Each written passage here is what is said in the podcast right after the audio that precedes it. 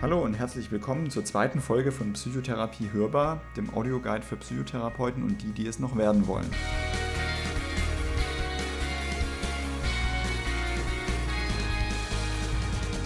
Vielleicht studierst du aber erst Psychologie oder willst einfach so einmal erfahren, was in einer Psychotherapie passiert.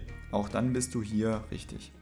Mein Name ist Florian Hammerle, ich bin psychologischer Psychotherapeut und Geschäftsführer hier in der Kinder- und Jugendpsychiatrie der Universitätsmedizin Mainz. In der Psychotherapie Hörbar stellen wir jeden Monat verhaltenstherapeutische Techniken zu verschiedenen Situationen in der Psychotherapie vor. Heute gibt es Rollenspiele und Anekdoten aus unseren eigenen Erfahrungen als Therapeuten, im Besonderen zum Bereich psychotherapeutischer Gesprächsführung. Und heute sitze ich hier gemeinsam mit zwei meiner Kolleginnen und Kollegen in der Kinder- und Jugendpsychiatrie der Universitätsmedizin Mainz. Genau, einerseits äh, Karin Pertes ist hier mit dabei. Hallo. Genau, das ist eine Mitarbeiterin hier in der Kinder- und Jugendpsychiatrie und ähm, auf dem Weg zur psychologischen Psychotherapeutin. Und andererseits David Kohler. Auch von mir, hallo. David Kuller ist auf dem Weg zum Kinder- und Jugendlichenpsychotherapeuten und ähm, auch Mitarbeiter hier in der Kinder- und Jugendpsychiatrie. Genau, äh, wir knüpfen heute direkt an die erste Folge, die wir letztes Mal gemacht haben, an. Da hatten wir schon über das Erstgespräch gesprochen und äh, neben dem Fokus auf Diagnostik auch einen Schwerpunkt auf Beziehungsgestaltung gelegt. Genau diesen Bereich psychotherapeutische Gesprächsführung, die wir da schon ziemlich herausgestellt hatten, wollen wir heute näher beleuchten und als wir die Aufnahme vorbereitet haben, haben wir uns ziemlich ausführlich darüber unterhalten und sind darauf gekommen, dass wir zuerst gar nicht mit Techniken anfangen wollen, die zu erklären, wie die funktionieren, sondern eigentlich direkt mit dem Rollenspiel einzusteigen, eine Gesprächssituation zu nehmen und eine Gesprächssituation, wie sie sich vielleicht in einem ersten Gespräch, in einem Erstgespräch darstellen würde.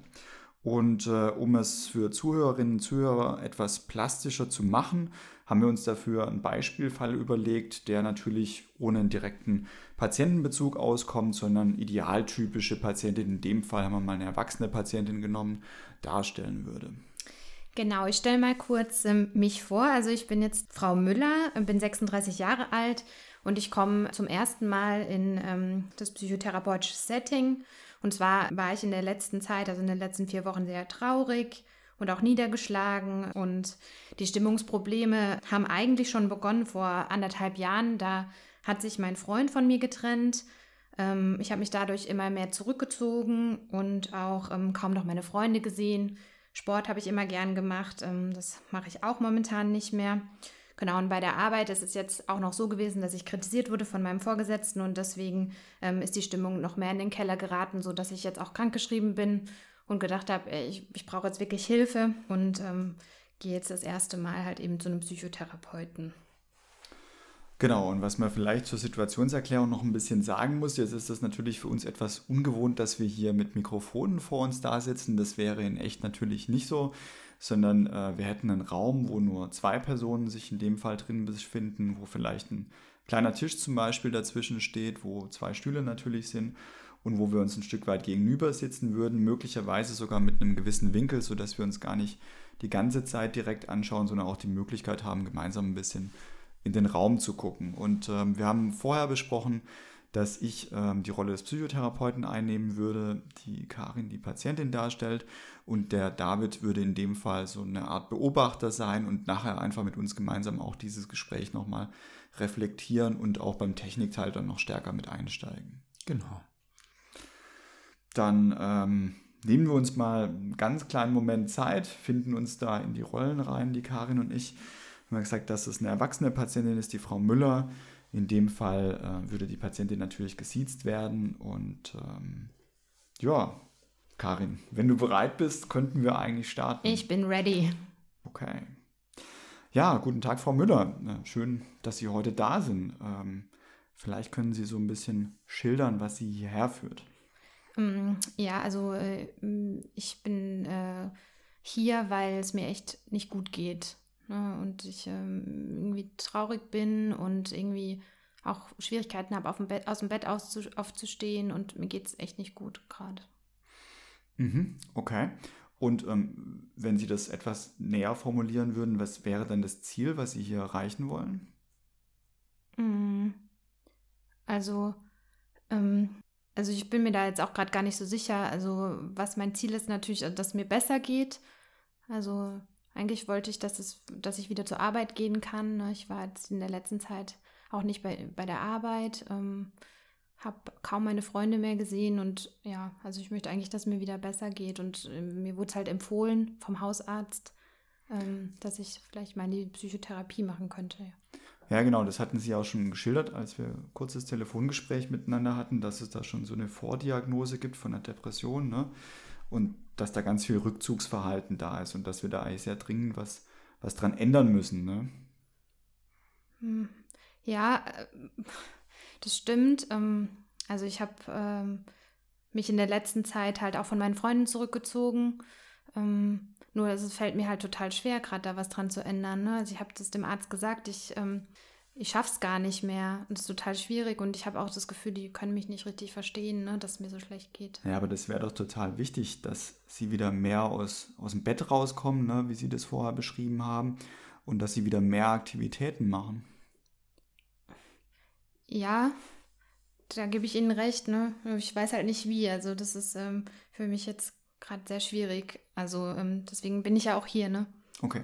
Also zum Beispiel, wenn ich mal so dran denke, dann gibt es äh, verschiedene Therapieformen dazu, zum Beispiel eine manualisierte Therapie von Beck, ähm, wo ein erster Therapiebestandteil ja. eigentlich ist, dass man so einen Aktivitätenplan macht. Ähm, da gibt es eine Liste mit 230 verschiedenen Dingen, die man wieder anfangen könnte. Und da würde ich Sie gern darum bitten, dass Sie das direkt in der ersten Woche anfangen, jeden Tag mindestens äh, zwei zusätzliche Aktivitäten in Ihren Plan einzubauen. Hm. Okay. Äh, ja, also wenn Sie das sagen, ich weiß halt jetzt gerade echt nicht, wie ich das machen soll. Also ich Aktivitäten sagen sie, ja, das, das könnte ich vielleicht probieren. Ich, ich hatte es auch schon mal ausprobiert. Meine beste Freundin hat auch gesagt, ich soll wieder mehr rausgehen. Ähm, ja, es ist halt so schwierig. Ne? Also ich kann, ich kann mich halt kaum irgendwie aus dem Bett bekommen und konzentrieren. Und ähm, ja, also ja. vielleicht so eine Liste wird mir vielleicht helfen. Ich weiß es jetzt nicht, aber äh, also wenn ich wenn ich Sie da mal unterbrechen darf, also ich glaube so ein einfaches Rausgehen, damit wäre es tatsächlich eigentlich noch nicht getan, sondern es würde schon tatsächlich darum gehen, eine größere Aktivität zu machen. Also zum Beispiel äh, eine halbe Stunde joggen zu gehen. Okay.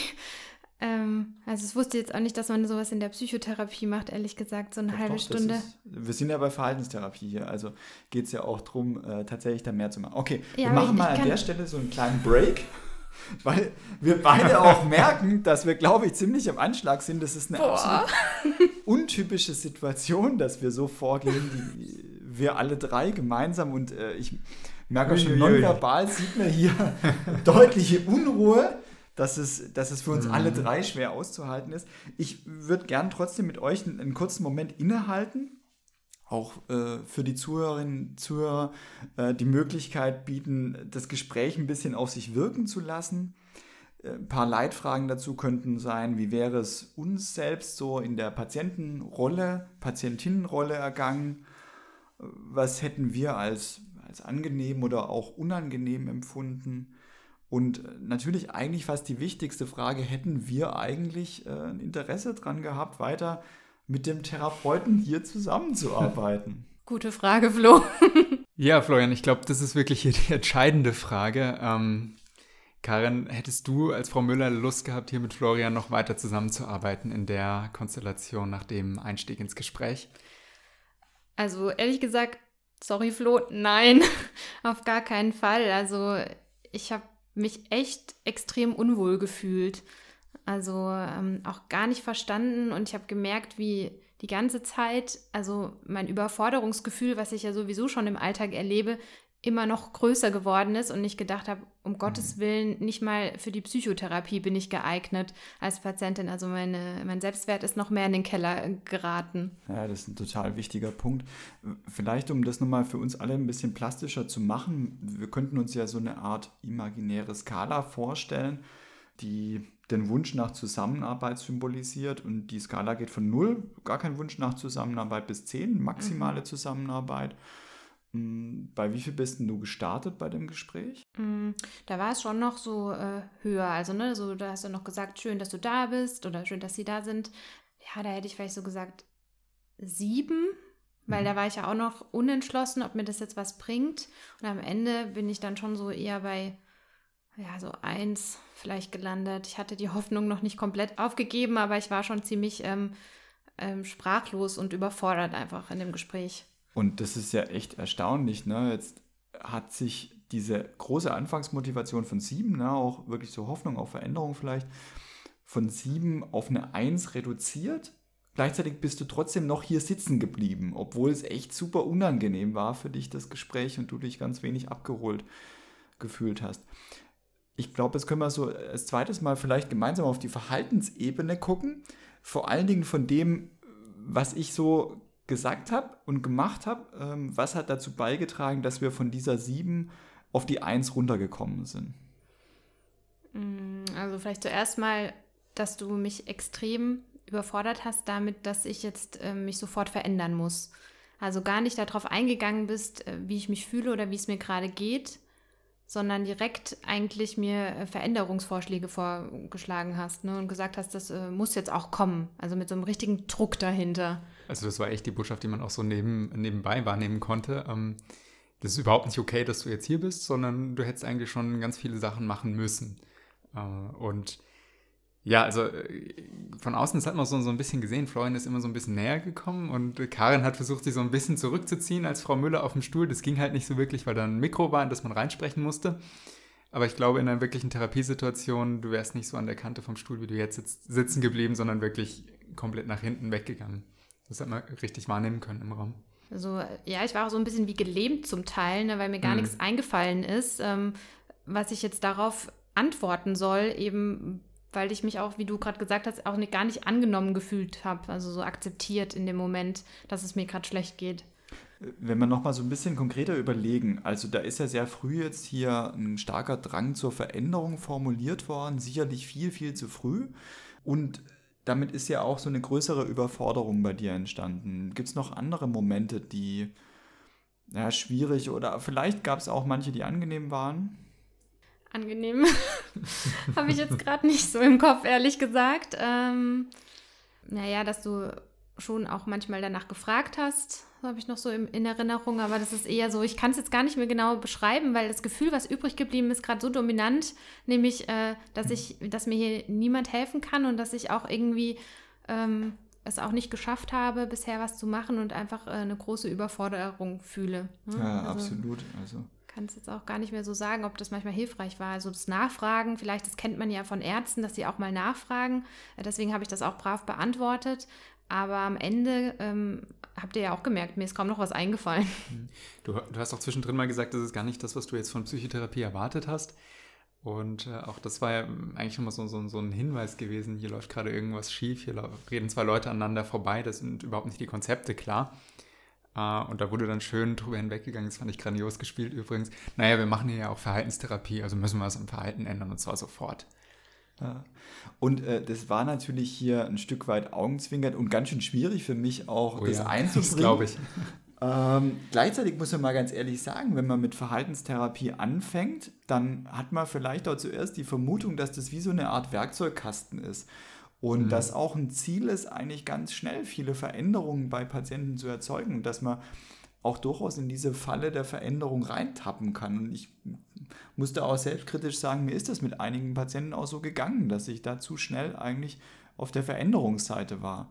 Und ähm, das ist auf jeden Fall was, was wir hier auch illustrieren wollten, ein Stück weit, dass das eben schnell passieren kann und hier natürlich in überstarker Form auch mit reingebracht worden ist. Mhm. Vor allem, ne, also Veränderungen ja. Und ähm, die Patientin wollte ja auch, dass es ihr besser geht. Aber was natürlich schon klar war, es war gar kein attraktives Ziel da. Ne? Also du hast mir nichts angeboten, in welche Richtung ich, ich mich hätte bewegen wollen. Also es war einfach komplett so weit weg von dem Zustand, wo ich gerade war, dass ähm, das irgendwie gar nicht vorstellbar war. Wie du wolltest nicht 30 Minuten joggen gehen. Kann ich überhaupt nicht nachvollziehen. ich auch nicht. Und jetzt könnte man da noch mal ein paar Fragen stellen. Und das eine, finde ich, ähm, ist vielleicht auch auf die Sprache bezogen. Das ist vielleicht auch was, was du von außen noch mal etwas mehr wahrnehmen konntest. wie die Sprache so war von mir und ähm, was die dann vielleicht auf Patientenebene auch ausgelöst haben könnte. Mhm. Also ich fand die war relativ mechanistisch. Ähm, es ging darum, um die Veränderungen, was gemacht werden muss und getan werden muss. So wie wenn du beschrieben hättest, das Auto ist kaputt, das müssen wir jetzt reparieren und dafür brauchst du den Schraubenschlüssel und das Ersatzteil und dann macht man das auf die Art und mhm. Weise und dann ist gut. Also gar nicht so eine menschliche äh, Sichtweise, ähm, dass äh, es okay ist, dass einem auch mal schlecht geht. Ne? Also so eher so, ja, das ist kaputt, das muss man reparieren. Das ist eine gute Analogie, David, ja. Mhm. Passt auch zu einem Werkzeugkoffer mhm. von vorher. Und das führt, finde ich, nochmal zum anderen Thema, was uns wahrscheinlich diese, diese ganze zweite Session begleiten wird. Und zwar, äh, was hat das mit unserer Hierarchie gemacht? Ne? Also mit der Beziehung zwischen uns beiden. Ja, war kaum eine Beziehung da. Ne? Also ich habe mich total, also eigentlich wie so ein kleines Mäuschen gefühlt, ähm, was nichts kann und was jetzt hier so mit dem Vorschlaghammer irgendwie äh, in eine Richtung gedrängt werden soll und gar nicht irgendwie so, also es war auch eine klare Hierarchie da. Also ich habe mich nicht abgeholt gefühlt auf Augenhöhe einfach, ja. Mhm. Das ist, glaube ich, ein ziemlich zentraler Punkt, ne, dass wir das nicht geschafft haben und vor allen Dingen durch das, was ich gemacht habe, da auf einer Augenhöhe zu kommunizieren und ähm, sondern dass das eher so von oben herab wurden Interventionen über dich ausgegossen, mhm. die weder zu dem Punkt passten, wo du dich jetzt in einer Behandlung eigentlich beim Erstgespräch befunden hast, noch auf der anderen Seite irgendwie auf deine eigene Weltsicht abgestimmt waren. Ja, absolut.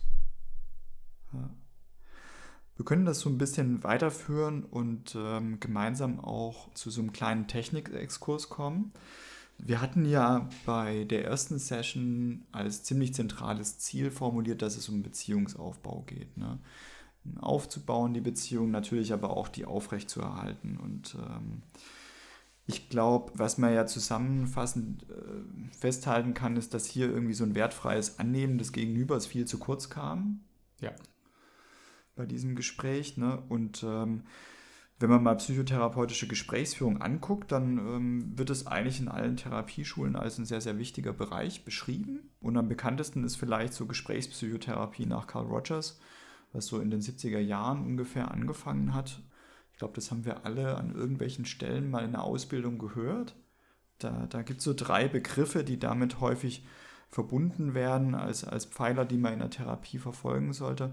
Ein Begriff ist Empathie, der äh, von Carl Rogers reingebracht wurde. Einer ist so was, was Echtheit oder Kongruenz genannt wird und einer ist Wertschätzung. Und zwar die uneingeschränkte Wertschätzung, also nicht wertend. Ja. Und wir können ja mal gerade ein bisschen gemeinsam überlegen, was wir darunter verstehen würden unter diesen drei Begriffen. Jetzt ähm, Wertschätzung war der letzte. Mhm. Was denken wir denn, was das bedeuten würde oder was das heißt, was hinter dem Begriff steht?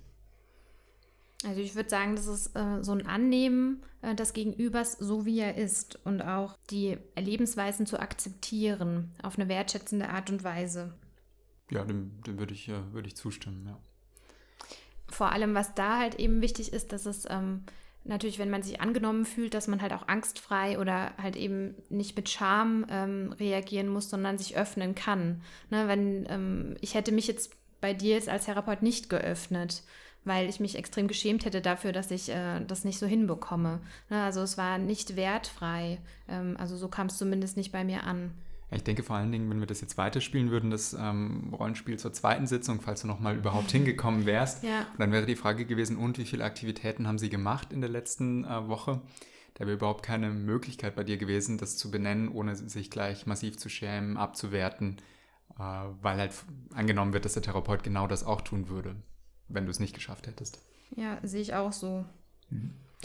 Ich glaube, was da noch relativ wichtig ist, das werden wir auch gleich noch ein bisschen weiterspinnen in diesen Faden, ist, dass Wertschätzung natürlich nicht bedeutet, dass wir alles gutheißen müssen, was ein Patient macht ne, oder eine Patientin macht, sondern ähm, dass das halt erstmal ein Verhalten ist, was jemand zeigt, was vielleicht auch ein Stück weit unabhängig von der Person ist und äh, was led lediglich nicht negativ konnotiert werden sollte, ne, sondern das ist halt der Ist-Stand erstmal. So, dann haben wir noch zwei andere äh, Begriffe gehabt, die sind manchmal noch so ein bisschen schwerer rauszuarbeiten. Empathie ist wahrscheinlich sogar noch der einfachere von beiden. Ja, eben, dass äh, Gefühle wahrgenommen werden und auch benannt werden, dass äh, eben darauf auch eingegangen wird und mit dem Gegenüber zum, ja, mitgeschwungen wird, auch ein Stück weit. Mhm. Denkst du noch was anderes darüber, über Empathie? Mm, nö. Also ich denke da auch, äh, ja, ich denke auch immer noch so ein bisschen an Perspektivübernahme. Also dass Ja. man, dass man es auch schafft, so über den eigenen Tellerrand rüber zu gucken und es schafft, ähm, sich ein bisschen in den anderen rein zu versetzen. Also irgendwie wird uns ja manchmal nachgesagt, wir könnten den Leuten hinter die Stirn gucken, aber das können wir natürlich nicht. Aber was wir vielleicht können, ist äh, uns ein bisschen rein zu versetzen in andere. Und das ist wahrscheinlich das, was mit Empathie ein Stück weit gemeint ist.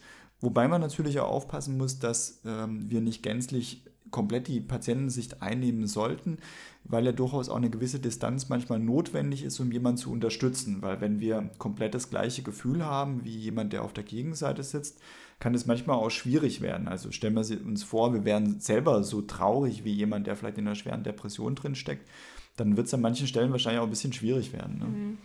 Ja, ist ganz spannend, dass du das sagst, hat äh, neulich meine Selbsterfahrungsleitung erzählt, dass manchmal in Therapievideos, wenn sie mit depressiven Therapie macht, dass man da, oder es auch schon gesehen hat bei anderen, dass man dann immer kleiner wird und auch mit der Stimme irgendwie äh, ruhiger wird, ne? dass eben dieses Widerspiegeln oder diese Empathie manchmal irgendwie sehr stark sein kann und wenn man dann eben nicht die Distanz dann zu reinbekommt, wie du gesagt hast, kann das auch schwierig sein und dann am Ende ist man dann halt, sitzt man, spiegelt man das halt so stark wieder, dass man halt fast die gleiche Position einnimmt und auch die gleiche Stimmlage.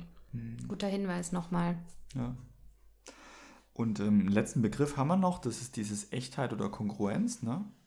Was bedeutet das denn für euch? Ja, also für mich ähm, bedeutet Echtheit vor allen Dingen, dass ich auch das äh, meine, was ich sage im Gespräch, dass ich nicht ja, Dinge ausdrücke, hinter denen ich nicht stehe, die ich nicht ähm, so vertreten kann. Das finde ich ist vor allen Dingen dann wichtig, wenn es auch um äh, Interventionen geht, ähm, dass ich nur, äh, nur Interventionen mache mit den Patienten, die ich so vertreten kann oder die ich auch selbst als Patient äh, machen würde. Mm, Genau, das ist so das, was ich vor allen Dingen damit verstehe. Mhm, Also ähm, dem Klienten nichts vormachen. Ich glaube, das Ja. ist irgendwie so das Wichtigste, damit der Klient sich auch sicher sein kann. Wir begegnen uns hier irgendwie auf Augenhöhe und der ähm, Therapeut, der ist vielleicht ein bisschen abgeschwächt in der Emotion, natürlich, ähm, aber er ähm, ist sich selbst dessen bewusst, welche Emotionen er gerade hat und er kann die irgendwie auch rüberbringen. Also und das äh, ist ja auch wieder sicherheitsfördernd in der Therapie, dass er nicht denkt, ja, ich bin irgendwie eine weiße Wand und ähm, äh, spiegel dem gar nichts wieder, sondern dass ich halt eben auch echt da bin und mir dessen auch bewusst bin. Hm. Das passt ja auch zu diesem humanistischen Menschenbild, Mhm. äh, wo vielleicht so ein Kernding ist, jemand anders auch menschlich zu begegnen. Und ich finde das manchmal ein bisschen verführerisch bei so psychotherapeutischen Gesprächsführungsstrategien, dass man den Eindruck hat, Mensch, äh, ich wende da irgendwas an und dann funktioniert es immer. Und ich glaube, das ist echt ein Problem, weil das funktioniert eben nicht, sondern das funktioniert dann, wenn es übereinstimmend ist, wie es sich für uns anfühlt. Aber wenn das irgendwie ziemlich weit davon entfernt ist und wenn wir das nur, wie du eben gesagt hast, David, mechanistisch anwenden, dann wird es ziemlich schwierig. Ne? Mhm. Okay, was wir hier noch ein Stück weit reinbringen wollten in diese zweite Session, sind noch ein weiteres Konzept zur Gesprächsführung, wo das noch ein bisschen, ja, für mich zumindest praktischer und, und handhabbarer wird und ich glaube für euch beide auch, deswegen haben wir es ausgesucht. Und zwar, das sind Elemente aus einer bestimmten Therapieform, der dialektisch-behavioralen Therapie. Abgekürzt wird die DBT genannt nach, nach Marsha Linehan, die hat das als erste beschrieben, ähm, wo einerseits ziemlich stark auf so eine bestimmte Haltung abgehoben wird, wie begegne ich einer Patientin und auf der anderen Seite aber auch spezielle Gesprächsführungsstrategien nochmal beschrieben worden sind, die so ein Stück weit auf Carl Rogers aufbauen. Das ist eine Therapie, die ist eigentlich eine, eine Weiterentwicklung der Verhaltenstherapie, wird technisch so zur dritten Welle der Verhaltenstherapie gerechnet und ist ursprünglich mal für chronisch suizidale Frauen und natürlich dann auch für die Borderline-Störung entwickelt worden weil die Marshall Linehan da einfach gesehen hatte, Mensch, irgendwie komme ich an diese Patientengruppe nicht so richtig ran.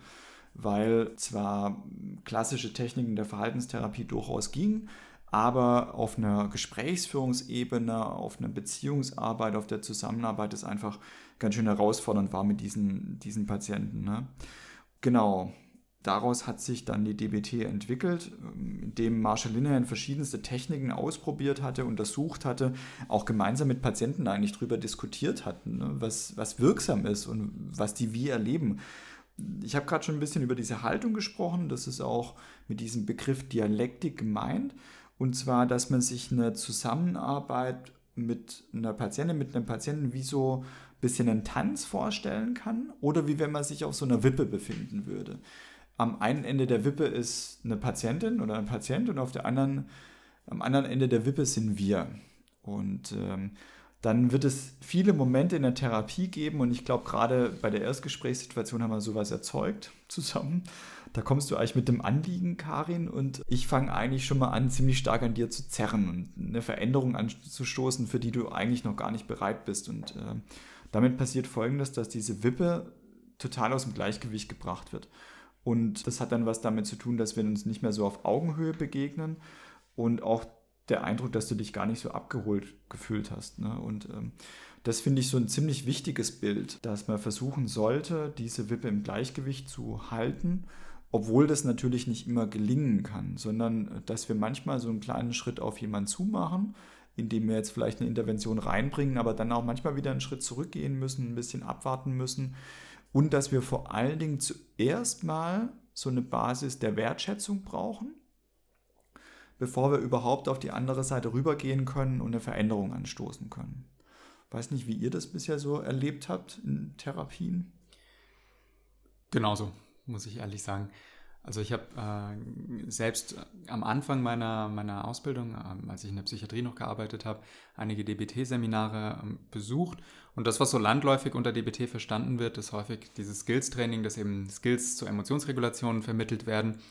Und am Ende dieser, dieser Seminare, was ich da rausgenommen habe, war vielmehr diese grundsätzliche Haltung, wertschätzend auf Augenhöhe anderen und vor allen Dingen den Patienten eben zu, bege zu begegnen und diese Wippe eben als ähm, Tool auch zu nutzen, um dann eben zu pendeln zwischen Veränderungen und wieder einen Schritt zurückgehen, den Patienten wieder kommen lassen, wieder Wertschätzung ähm, reinbringen. Und das ist, ist was, was ich wirklich sehr in meine ähm, Therapie noch mit reingenommen habe, was ich sehr schätze. Also mir geht es ähnlich. Ich habe das ja hier kennengelernt, als ich damals noch Praktikantin war. Und mir hat es einfach ungemein geholfen, auch ähm, Gespräche zu führen, weil das kann man eigentlich immer machen, validieren. Ne? Also ähm, validieren heißt ja nicht allem zustimmen, aber halt eben die äh, Sichtweise und die Emotionen, die da sind, ernst nehmen. Und das darauf baut halt einfach die therapeutische Beziehung auf, finde ich, ne? Und schafft halt auch motivationale Impulse, weil ich dann die, die Beziehung sozusagen die Basis dafür ist. Und diese Techniken, ähm, die sind total einfach anzuwenden und ähm, man merkt direkt, dass der Patient sich angenommen fühlt. Und es ist auch von der Haltung her, ähm, so wie du es auch beschrieben hast, sehe ich das genauso, nämlich auf Augenhöhe die Patienten anzunehmen und auch ähm, die wertzuschätzen, auch zu sagen, ja, es gibt ja da noch so diese, der Patient möchte sich verändern. Ne? Also ist ja eine Prämisse ähm, in der DBT ähm, und hat es wirklich schwer. Und das halt eben so zu sehen, äh, ist ähm, habe ich so ein bisschen übernommen, auf jeden Fall. Ja, bloß, dass der Patient sich manchmal nicht dahin verändern möchte, wo wir es hinwollen. Ne? ja. Und das hat aber auch ein bisschen, finde ich, was mit Demo zu tun, dass es nicht um die Ziele des Therapeuten geht oder der Therapeutin, sondern dass es eigentlich um die Ziele ja. der Patientin oder des Patienten geht. Ne? Und ich glaube, wenn wir mal vorne anfangen mit Validierung nochmal als so ein zentrales Gesprächsführungskonzept, ne, dann geht es darum, dass wir einer Patientin, einem Patienten irgendwie rückmelden und zeigen wollen, dass seine oder ihre Sicht der Dinge, die Sicht der Welt, die der oder diejenige im Moment hat, für ihn oder sie gültig und wahr ist. Ne? Das heißt nicht, dass wir sagen, das ist richtig oder das ist gut, so wie du denkst, sondern es ist halt der Ist-Stand. Ne? Oder es wäre die einzige Sichtweise, aber das zunächst eben anzunehmen, dass der Patient zum jetzigen Zeitpunkt in dieser Situation mit seiner Geschichte die Dinge so sieht und dass das für ihn nachvollziehbar ist und eben für ihn sich auch stimmig so anfühlt in diesem Moment. Mhm. Und äh, wir haben jetzt gerade vor der Aufnahme noch mal ein bisschen drüber gesprochen. Und was vielleicht bei Validierung so ein paar wichtige Sachen sind, ist, dass wir nicht immer sagen, das ist alles toll oder es ist auch etwas, was wir immer gänzlich verstehen können, sondern im Gegenteil, dass wir vielleicht an den Stellen, wo wir was nicht verstehen können, gerade das ausdrücken und sagen, hey, da komme ich gerade nicht mit, habe ich noch nicht so richtig gecheckt. Und Validierung meint auch nicht loben. Das kann sein, dass das ein Bestandteil davon ist, zum Beispiel indem wir uns echt darüber freuen, dass jetzt ein Patient vor uns sitzt. Aber ähm, im Endeffekt der Kern ist eigentlich dem anderen zu signalisieren, hey, ich verstehe dich, ne? statt ich finde es gut, wie du bist. Mhm. Ähm, Ja, eben, das, was du da ansprichst, ist total wichtig, weil bei der V1, wenn wir mal zu dieser Strategie gehen, ähm, so dieses aufmerksame Zuhören ähm, und auch wirklich Interesse zu zeigen, ne, auch mal nachzufragen, ah, letzte Woche hast du ja die Klausur geschrieben oder wie war denn das nochmal? Also dieses ähm, Wertschätzung ausdrücken, indem man sich Sachen merkt ähm, und achtsam in der Therapiestunde ist, kommt ja oft dieser Satz, das kann ich gut nachvollziehen ne, oder das kann ich nachvollziehen und damit auch vielleicht nicht... Äh, zu inflationär umzugehen. Und das, was du gesagt hast, ist ganz richtig, nämlich, wenn ich es wirklich nicht nachvollziehen kann, dann nochmal nachzuhaken. Auch, ähm, das habe ich jetzt nicht verstanden. Mhm. Genau. Und äh, das führt uns super, dass du damit schon begonnen hast. Zu den, zu den Validierungsstrategien, sechs Stück wollten wir da vorstellen. Es geht auf so eine Publikation von Marshall Linehan zurück. Man kann die sechste Strategie nochmal in zwei aufgliedern. Das wird manchmal gemacht. Und die V1 hast du hier schon gesagt, also Abkürzung für Validierungsstrategie Nummer 1, zuhören und beobachten. Und du hast schon gerade einiges reingebracht, ne? ähm, sich an das zu erinnern, was jemand das letzte Mal gesagt hat, aufmerksam zu sein, im Moment zu sein. Hm, jetzt können wir nochmal gemeinsam überlegen, was für uns noch dazugehört.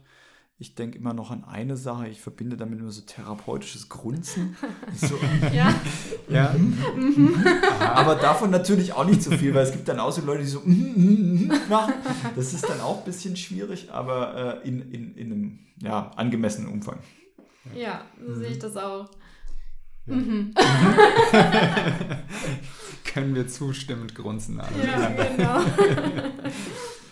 Ja. Das ist noch die einfachste Strategie, würde ich sagen, ne? Ja, absolut. Also ich glaube, es gehört auch dazu, dass wir so von der Geschwindigkeit ein bisschen ähnlich sind mit dem anderen. Was für ein Sprechtempo wir haben, dass wir jemand angucken, was hier mit dem Mikrofon fast ein bisschen schwierig ist mit der mhm. Karin hier bei dem zweiten Rollenspiel, dann was dann demnächst kommen wird. Aber dass wir auch einfach aufmerksam und im Hier und Jetzt sind. Ne? Genau, damit können wir eigentlich auch schon zur, zur zweiten Validierungsstrategie äh, kommen, die ein bisschen umfangreicher ist. Die wird häufig akkurate oder genaue Reflexion genannt. Zusammenfassung. Ja, das ist im Prinzip auch, was du gar nicht gemacht hast. Jetzt gerade fällt mir auf. das hätte ich vorhin nicht so benennen können, aber im Prinzip hat das gar nicht stattgefunden, sondern das ist, war dieses Ausfragen, eine Frage nach der anderen und dann am Ende gar nicht mehr gefragt werden, sondern dann schon direkt so Vorschläge machen. Ne? Und da äh, denke ich manchmal auch mal, Vorschläge sind halt auch Schläge, ne? So ja. in dem Moment. Ja, und gerade bei, bei Jugendlichen, das ist oft wie Jugendliche mit Erwachsenen in Kommunikation stehen, dass sie eine Frage haben und sie kriegen eine Antwort, eine Lösung und gut ist. Aber es wird oft nicht nochmal nachgefragt, äh, ob das wirklich jetzt, ob sie, ob äh, die Person die Frage wirklich richtig verstanden hat. Zum Beispiel im Schulkontext, äh, dass Lehrer das nicht nachfragen oder auch die Eltern direkt mit der Lösungsstrategie eben kommen. Ja, das stimmt, das kennt man so. Ähm, und deswegen ist natürlich auch ein bisschen artifiziell, immer das wieder zusammenzufassen. Aber das hilft tatsächlich dem Patienten sehr, weil halt eben seine Sichtweise ähm, wiedergegeben wird, reflektiert wird und er sich dann darin besser verstehen kann und ähm, vielleicht auch korrigieren kann, wenn es eben nicht, wenn er sich nicht genau richtig, richtig verstanden fühlt. Und das ist, finde ich, auch echt eine ziemlich coole Strategie, wenn das Gespräch gerade so ein bisschen stockt und nicht weitergeht. Weil da sind wir durchaus versucht, weitere Fragen zu stellen, gerade weil wir vielleicht viel diagnostische Infos noch rausbekommen wollen. Und ähm, das ist echt oft hilfreich, sich ein bisschen zu zügeln und erstmal nochmal das zusammenzufassen, was ich bisher verstanden habe. Ich denke da immer so ein bisschen an so therapeutischen Papageien, der nochmal das wiederholt. Und häufig führt es dazu, dass das Gespräch einfach weitergeht und ähm, Patientinnen und Patienten dann weitere Infos geben, an den Strang anknüpfen und wichtige zusätzliche Dinge mit reinbringen. Also für die Zuhörer merkt euch einfach, sind viele Tiere mit in der Therapie dabei. Einmal das Schweinchen, was grunzt und auch dann der Papagei. V1 und V2. Okay, v kleine ähm, ähm, Erinnerungsbrücke sozusagen. Absolut. Ne? Und was vielleicht noch so ein kleiner Nebenkriegsschauplatz ist bei dem Bereich, ist, ähm, dass man bei ähm, der akkuraten Reflexion auch zentrale Begriffe auf äh, oder wiederholen könnte, die, die ein Patient gesagt hat. Also stellen wir uns jemanden vor, der vielleicht ziemlich in einer Depression drin ist und sich so fühlt, als wäre er in so einem, in so einem tiefen Loch zum Beispiel, würde gar kein Licht sehen, da ist es total dunkel und dass sich dieses Bild schlicht und einfach aufgreift ja. und dann sagt, Mensch, ich kann mir vorstellen, da wo sie sich befinden, dass sie da gerade gar keinen so einen richtigen Ausweg sehen oder dass es da ziemlich dunkel ist. Mhm. Das hört sich ein bisschen künstlich jetzt so an, wenn man es aus der Situation rausnimmt und ähm, praktisch so auf den Tisch packt. Ähm, aber das führt in Gespräch eigentlich dazu, dass man sich häufig sehr viel näher fühlt einfach und ein gute Beziehungen dadurch aufbauen kann. Jetzt wird es ein bisschen spezifischer. Die ersten zwei Validierungsstrategien haben ja ziemlich stark an Carl Rogers auch angeknüpft. Mhm. Ähm, die V3 meint im Endeffekt das Unausgesprochene zu verbalisieren. Manchmal wird es auch über Kreuz validieren genannt. Im Endeffekt, auf Englisch ist es manchmal einfacher zu erklären, weil es dann Mind Reading heißt. Das heißt, ich äh, sehe als Therapeut oder Therapeutin irgendwas beim Patienten, was da passiert. Ne? Also zum Beispiel eine körperliche Unruhe oder es ist ein deutlicher Gefühlsausdruck sichtbar, da laufen jemand die Tränen runter, das Gesicht ist vielleicht äh, mimisch so verzerrt, dass ich wirklich sehe, dass da eine starke Traurigkeit da ist. Mhm. Vielleicht hat jemand gerade davon berichtet, dass ein naher Angehöriger gestorben ist, wo es sehr, sehr eindeutig ist, dass das zentrale Gefühl Traurigkeit ist. Und ähm, die V3 mit dem Mindreading meint dann, das Unausgesprochene auszusprechen und zu sagen, Mensch, ich den Eindruck, dass sie da ganz schön traurig sind oder dass ähm, als Gefühl Traurigkeit da ist.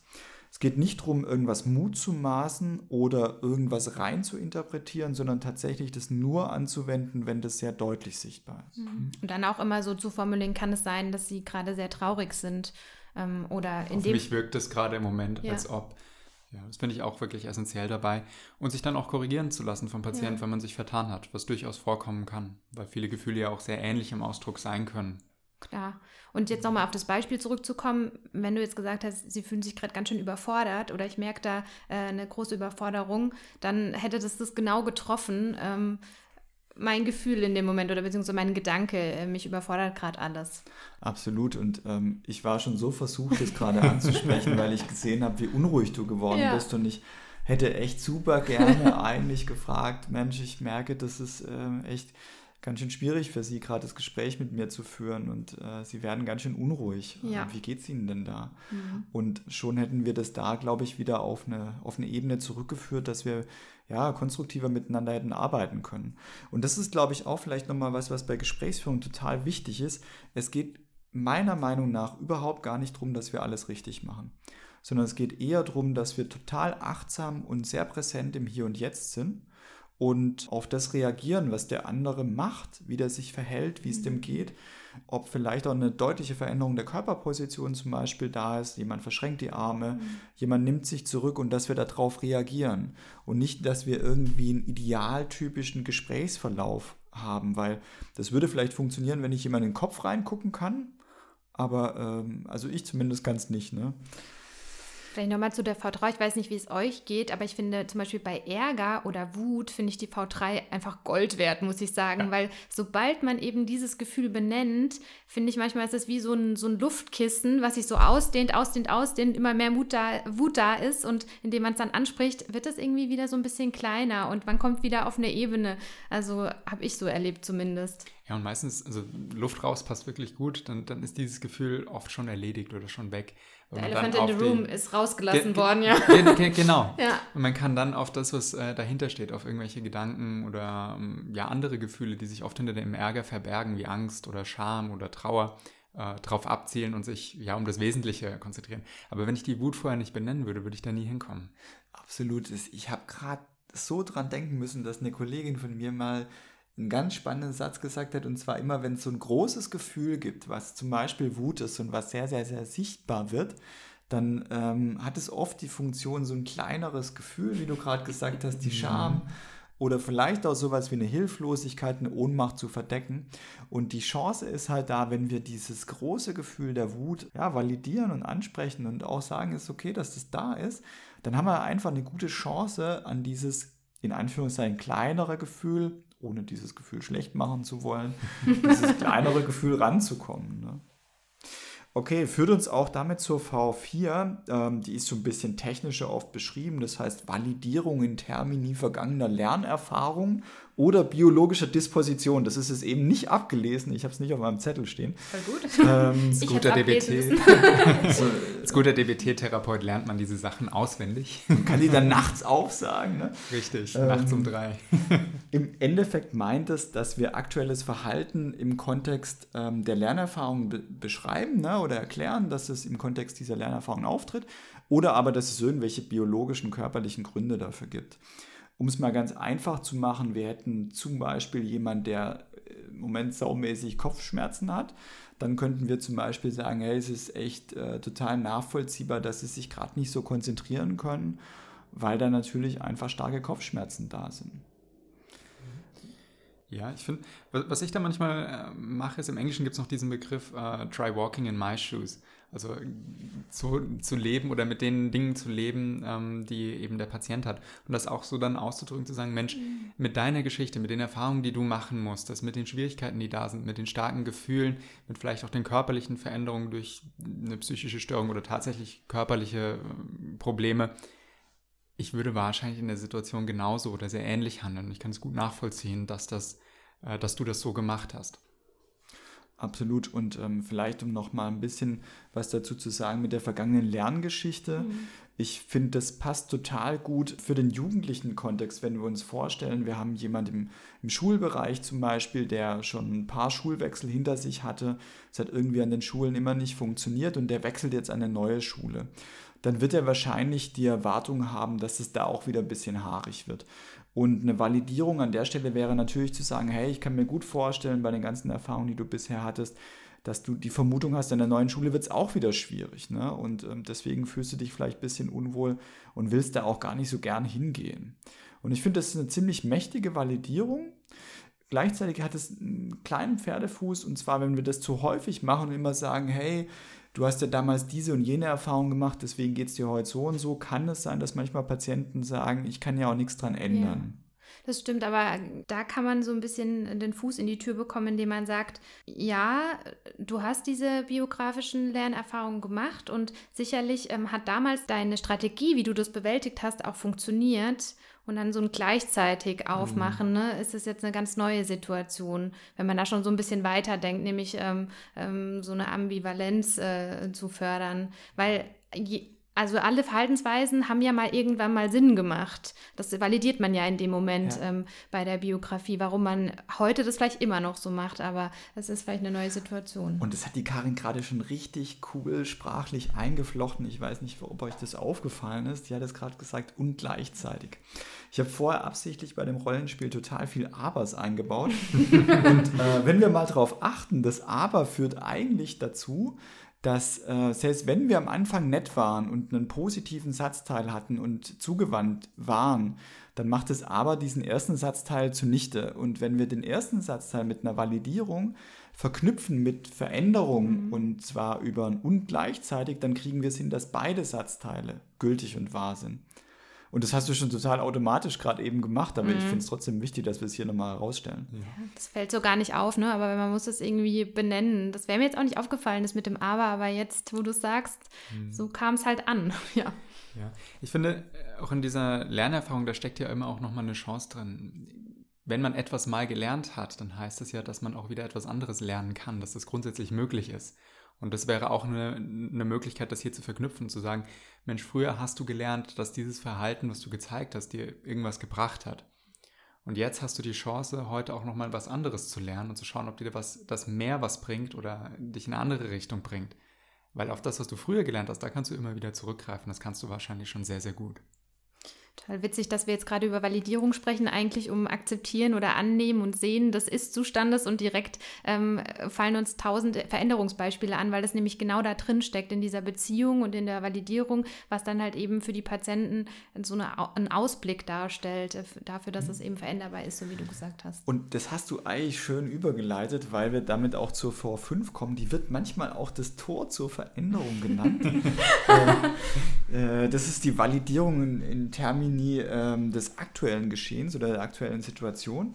Und im Endeffekt geht es darum, dass wir nicht auf die Vergangenheit zurückgreifen, sondern auf die jetzige Situation und erklären, warum aus der Situation heraus, was vielleicht schwierig oder, oder auch herausfordernd sein könnte, oder auch wenn wir aktivierte Grundüberzeugungen haben, dass da jemand vor uns sitzt, hast du gerade auch ziemlich gut dargestellt, dass durch das Rollenspiel vorher eher aktualisiert wurde bei dir, hey, ich, ich tauge ja nichts und auch der Therapeut denkt, dass ich das nicht hinkriege. Mhm. Und wenn so eine Grundüberzeugung im Kopf da ist, dann ist auch die Chance, irgendwie weiter ein Gespräch zu führen oder eine Offenheit zu haben, natürlich gar nicht gegeben. Und die V5 meint, genau solche Grundüberzeugungen anzusprechen, wenn wir die mitkriegen, ne? ähm, oder auch die Situation direkt anzusprechen. Und ich finde, das ist eigentlich fast die, ja, eine, eine der wertvollsten Validierungsformen, weil das für mich auch ähm, eine Chance war, mit ähm, Jugendlichen umzugehen, die überhaupt gar keinen Bock auf Therapie haben. Ja, erzähl mal, wie hast du das gemacht? Da würde ich jetzt auch gerne Beispiele ich ich habe so, ich hab so ein paar Situationen im Kopf, ich entfremde die mal so ein kleines bisschen ähm, mit äh, einem Patienten, der vor mir saß, der Arme verschränkt hatte so 16-Jähriger und ähm, der auf die Frage hin, was ihn denn hierher führen würde, zusammen mit seinen Eltern zu mir sagte, ich finde es total kacke hier, ne? Ähm, Psychologen sind scheiße und Psychotherapeuten sind noch viel, viel beschissener, ne? Wenn, verzeiht mir jetzt die Ausdrücke, die ich hier mit reingebracht habe, das war jetzt ein Zitat, ne? Und jetzt ist man natürlich als Therapeut total versucht, jemand hinterher zu laufen und zu sagen, hey, ich bin total cool, ich würde super gern mit dir zusammenarbeiten und ich, ich habe hier ganz tolle Ideen und, und, Strategien und wie so eine Art Bauchladen, der Verhaltenstherapeut, was ich dir alles da, da geben könnte. Und das würde wahrscheinlich eher dazu führen, dass jemand noch mehr die Arme verschränkt und sich zurückzieht. Ne? Und äh, ich habe dann eher zu dem damals gesagt, ja, kann ich total nachvollziehen. Ne? Wenn ich an deiner Stelle sitzen würde, ich würde mich selber auch scheiße finden. Ne? ist so, ja, der war schon, tatsächlich muss man sagen, eher mit ziemlich viel Brass in das Erstgespräch reingegangen und der hat sich davon jetzt auch nicht direkt dann äh, herauslocken lassen, sondern der hat weiterhin gesagt, ja, kann mich verstehen, Therapeutengewäsch, ne? der kannte sich auch schon so ein bisschen aus mit dem, wie wir so sprechen und dann hat es noch ein paar mehr Validierungen benötigt und vor allen Dingen das zentrale Gefühl zu formulieren, und zwar Ärger.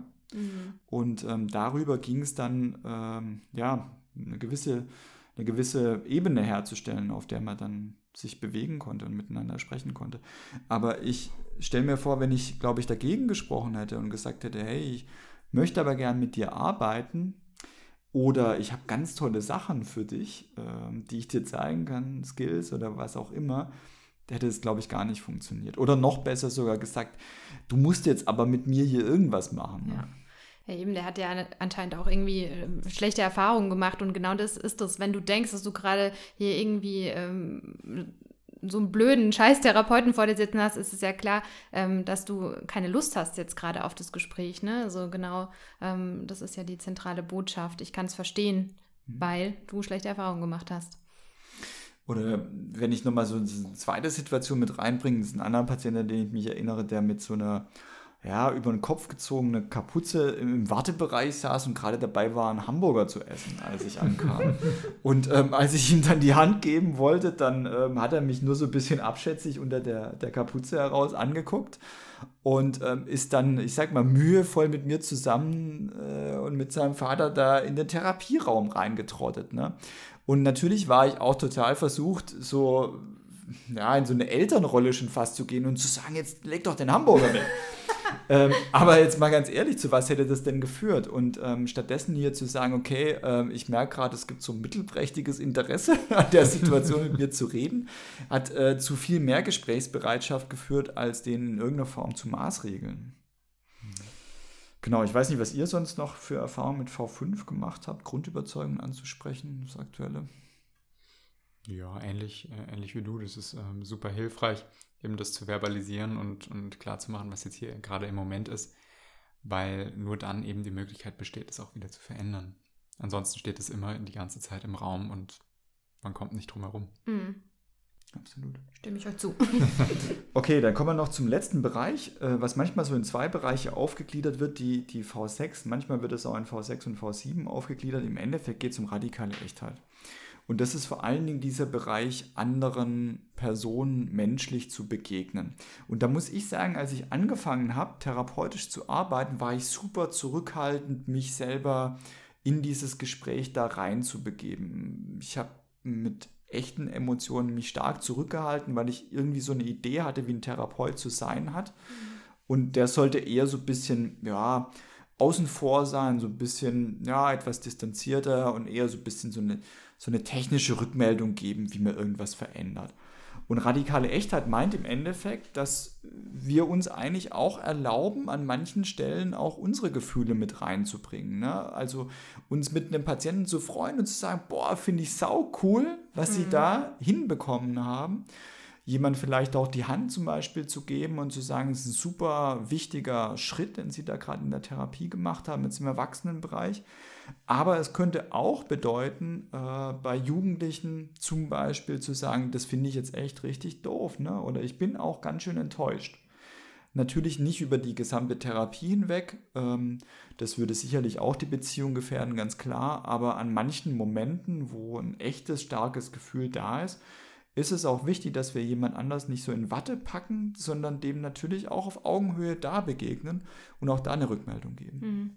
Und was bei dieser radikalen Echtheit halt auch noch mit dabei ist, ist irgendwie ähm, dieses Normalisieren ähm, von Verhaltensweisen, dass man sagt, ja, mir wäre es genauso gegangen oder diese Reaktion ist total äh, nachvollziehbar für mich. Ne? Ich, ich, ich sehe das auch so. Ähm, oder auch gleichzeitig zu sagen, ähm, irgendwie eben wenn man sich so mit sich mit dem Patienten freut, dass man dann halt eben genauso mitgeht oder auch wenn man das macht mich jetzt auch traurig auch mal zu sagen, ne? Und dann eben mhm. nicht, wie du gesagt hast, am Anfang irgendwie eher so die auch die weiße Wand zu sein, sondern ähm, doch eine Rückmeldung zu geben. Was macht das gerade mit mir? Mhm. Ja, äh, aus meiner Erfahrung damit ist gerade bei den Kindern und Jugendlichen, das gilt aber sicherlich auch für die Erwachsenen, das ist eine der wirkungsvollsten Validierungsstrategien überhaupt. Weil, muss ich die Situation mal bedenken, da sitzt ein Erwachsener, der nimmt sich 50 Minuten Zeit mit einem Kind. Ähm, ein fremder Erwachsener, der nicht zur Familie gehört, nicht zum engsten Lebensumfeld ähm, des Kindes, das haben die sonst nicht. Und da einfach auch mal eigene Anteile wieder reinzubringen und zu sagen, wie, wie man selbst das erleben würde, das ist einfach eine Möglichkeit, ganz nebenbei nochmal ein korrigierendes Erfahrung zu vermitteln, Modell zu sein, ähm, Modell für Echtheit äh, und Authentizität eben auch zu sein und auch klar zu machen, wie man selbst eben möglicherweise mit Gefühlen umgeht. Also ich habe das ganz oft, dass wenn Kinder enttäuscht sind über Schulnoten, dass ich mich mit denen aufrege. Ja? Und natürlich finde ich das auch scheiße, wenn ich eine 6 in Mathe zurückbekommen habe. Das äh, würde mich genauso aufregen. Ja.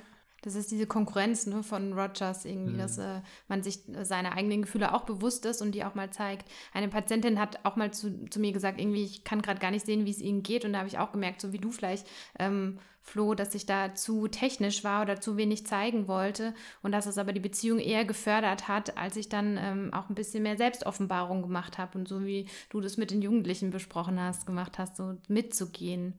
Hm. Absolut.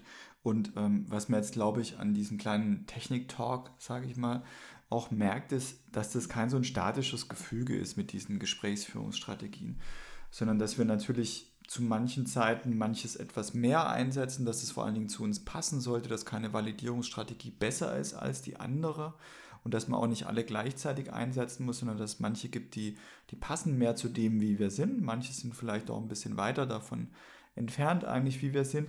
Und dass es eher so ein Stück weit auch dabei darum geht, so einen eigenen Stil zu finden, der zu uns als Personen auch ein Stück weit passt und damit natürlich auch diese Echtheit und diese Kongruenz im Endeffekt abbildet. Ne?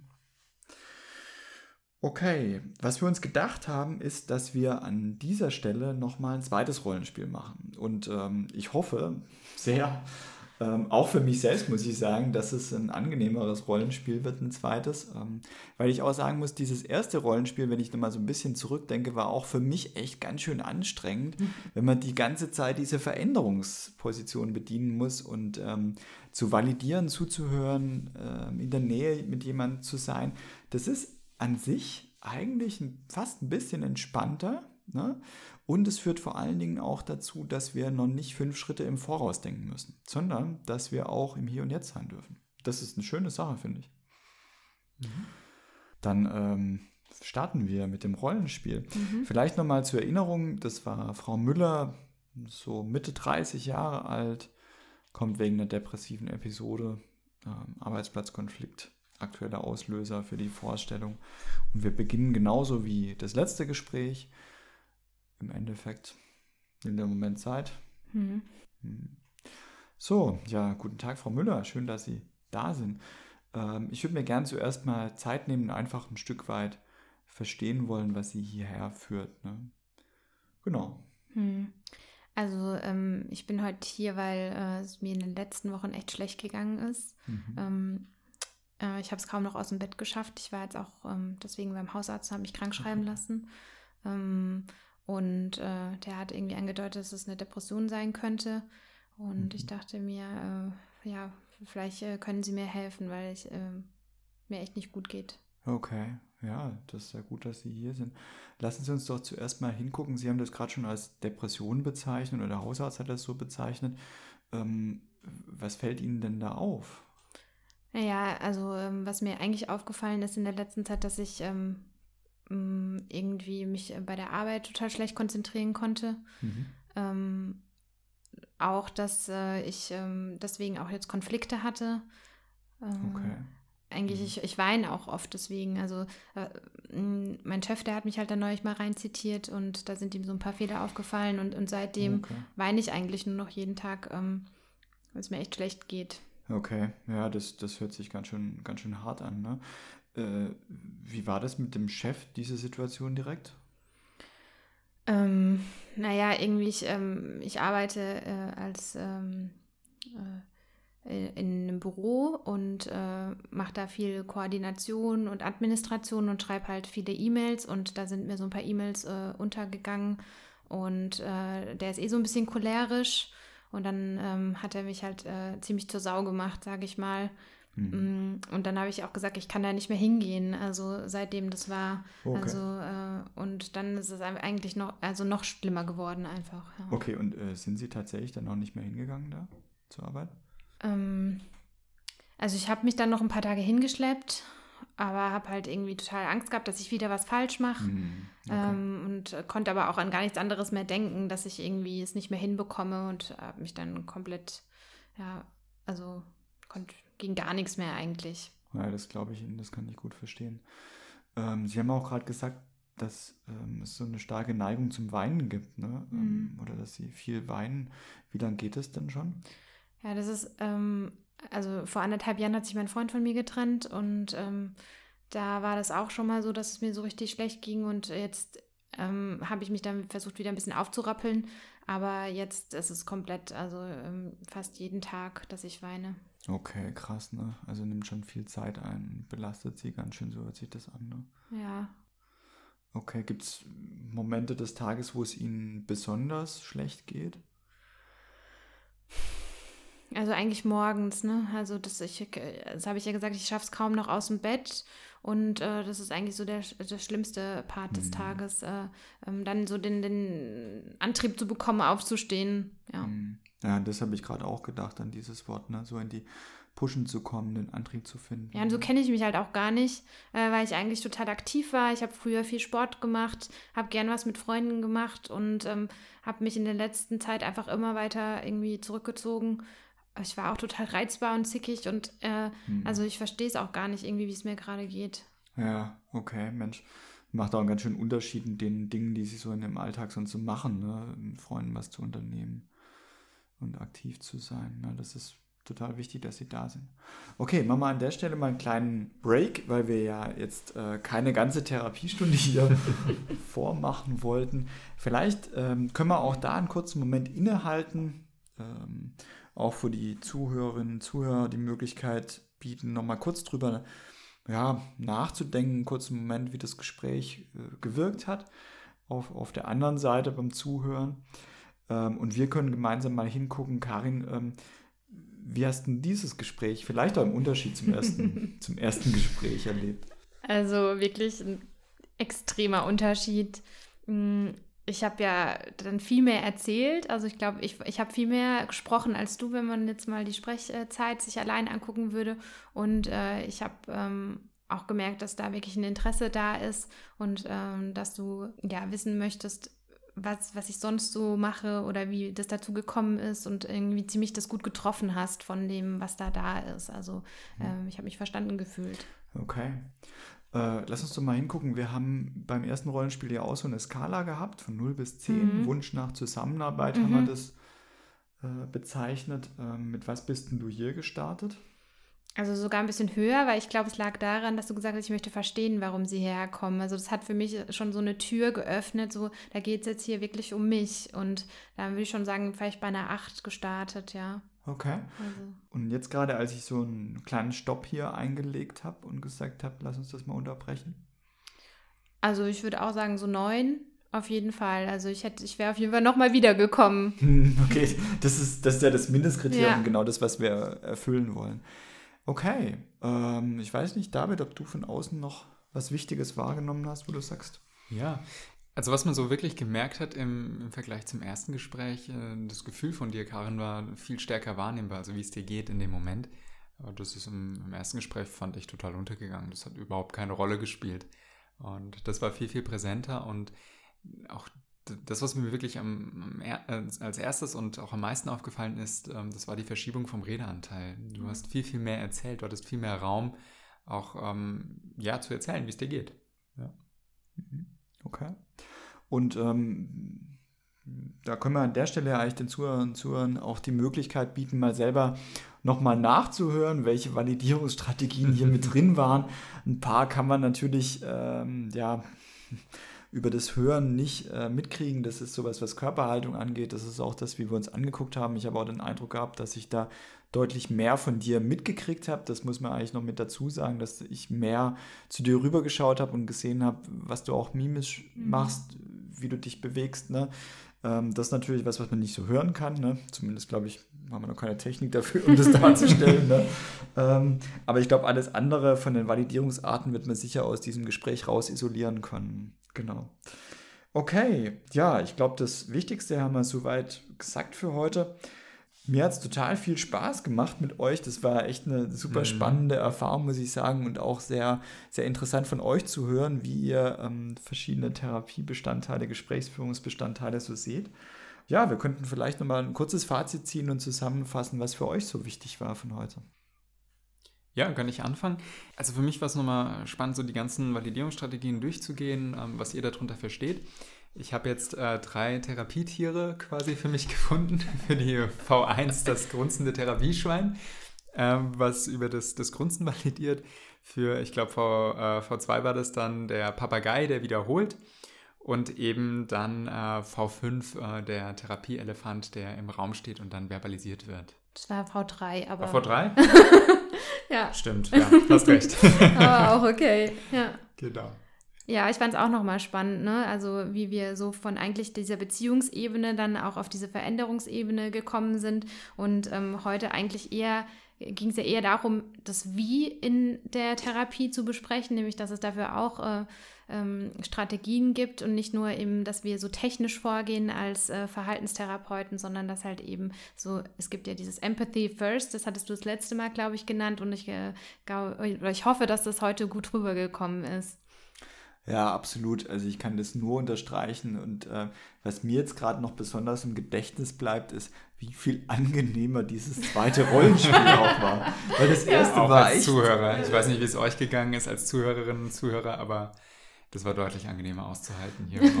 und aushalten trifft es wirklich. Das ja. erste war echt schwer auszuhalten, ja. ähm, auch in dieser ganz starken Drucksituation mit, mit Veränderungen zu initiieren, zu bleiben.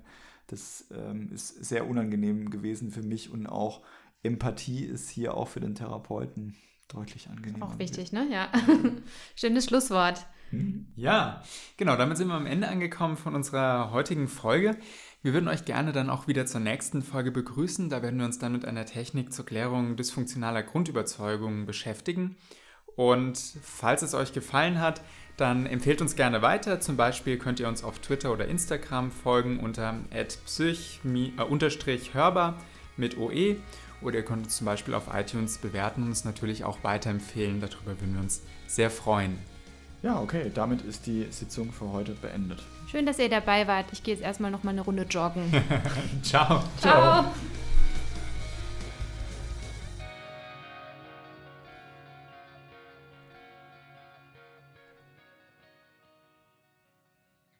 Diese Folge Psychotherapie hörbar wurde unterstützt durch eine Förderung des Gutenberg Lehrkollegs.